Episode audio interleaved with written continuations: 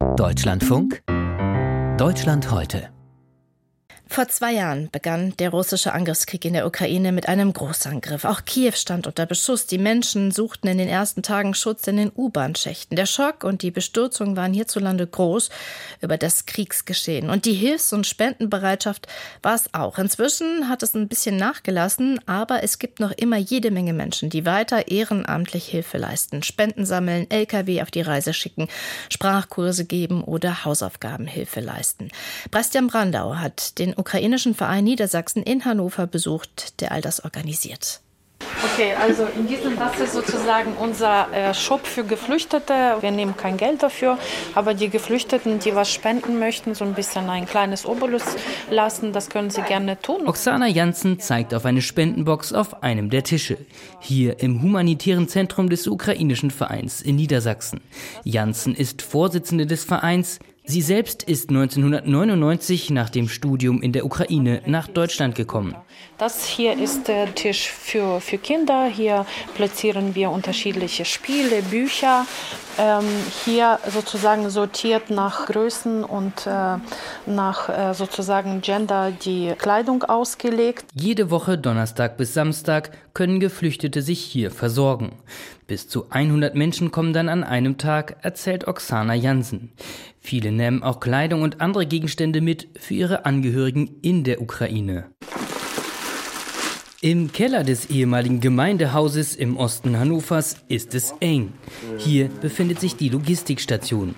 Material wird durchs Fenster gereicht, sortiert und wieder in Kartons verpackt. Also gerade hier zusammen wir Hilfsgüter, wie zum Beispiel Medikamente, Kleidung und Lebensmittel für ein Krankenhaus in Kiew. Dort werden ukrainische Soldaten behandelt, die von der Front verwundet kamen und solche Krankenhäuser oder viele solche Organisationen fragen schon bei uns an. Also mit vielen von ihnen arbeiten wir schon seit zwei Jahren zusammen. Es sind bewährte Partner. Den Status als juristische Person zu haben, darum sei es schon 2005 2015 bei der Gründung des Vereins gegangen, der vorher studentisch organisiert war. Schon 2014 hatte Russland die Ukraine überfallen und schon damals wollten Oksana Jansen und die anderen helfen. Als Hunderttausende 2022 nach der Ausweitung des russischen Angriffs auf die Ukraine nach Deutschland fliehen, wird der Messebahnhof in Hannover ein Aufnahmedrehkreuz. In einer Messehalle hat der Verein 2022 Spenden gesammelt und verteilt. Dann in ehemaligen Räumlichkeiten der Feuerwehr, nun mussten sie erneut umziehen. Wir haben uns von 4000 Quadratmeter auf 400 Quadratmeter verkleinert.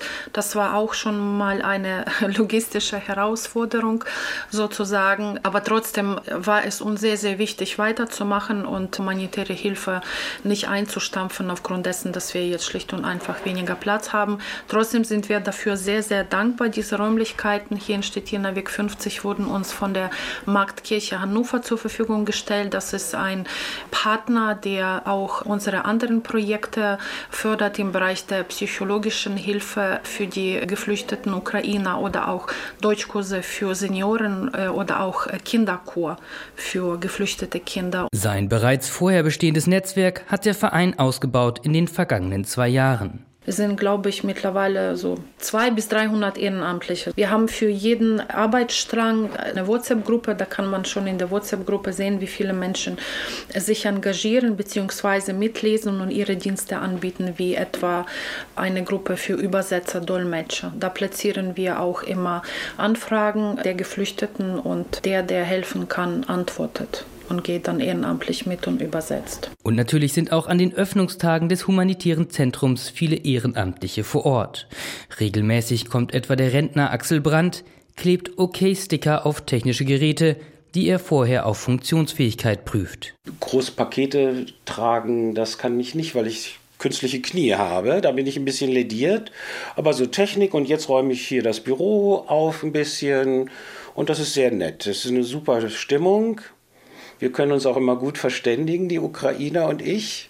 Aber viele sprechen ja auch Englisch, also das klappt und ist nett. Die Lage an der Front beschäftigt alle Ehrenamtlichen und auch den Oberbürgermeister von Hannover, Billit Onay. 2022 hat Hannover eine Solidaritätspartnerschaft mit der ukrainischen Stadt Mikolajew geschlossen. Jetzt bekommen wir erneut wieder Angriffsmeldungen russischer Truppen auch auf die Stadt Mikolajew. Das trifft natürlich die Menschen vor Ort. Insofern versuchen wir da größtmögliche Unterstützung zu organisieren. Also man merkt da wirklich eine starke, lebendige Community hier in Hannover, wie auch in Mikolajew und einen sehr intensiven Kontakt, den wir so natürlich in der Beständigkeit mit anderen Städtepartnerschaften so in der Form nicht immer haben. Eine Partnerschaft, bei der Hannover zum Beispiel kommunale Nutzfahrzeuge nach Mikolajew geliefert hat und bei der es ausdrücklich auch um den Wiederaufbau gehe. Wir wollen jetzt die Not, die aktuell besteht, lindern, wollen gucken, wie wir jetzt unterstützen können, sodass man gut hoffentlich durch den Krieg, die Kriegssituation kommt, die Angriffe übersteht, aber schnellstmöglich. Und das ist wirklich sehr motivierend, auch wenn man sich das anhört, sowohl der Bürgermeister Sinkewitsch, aber auch die Menschen aus der Ukraine. Dort hört man ja immer wieder, wir wollen den Krieg gewinnen und vor allem wollen wir unser Land schnellstmöglich wieder aufbauen. Und das ist etwas, wo wir auch die Menschen dort unterstützen wollen. Also insofern, diese Partnerschaft, die wir jetzt geknüpft haben, ist nicht nur für die Kriegszeit begrenzt, sondern wir wollen den Menschen dort vor Ort Unterstützung auch weiterhin organisieren. Bastian Brandau berichtete über die unermüdliche Ukraine-Hilfe in Hannover, auch zwei Jahre nach, Ausbruchs des, nach, Ausbruch des Krieges.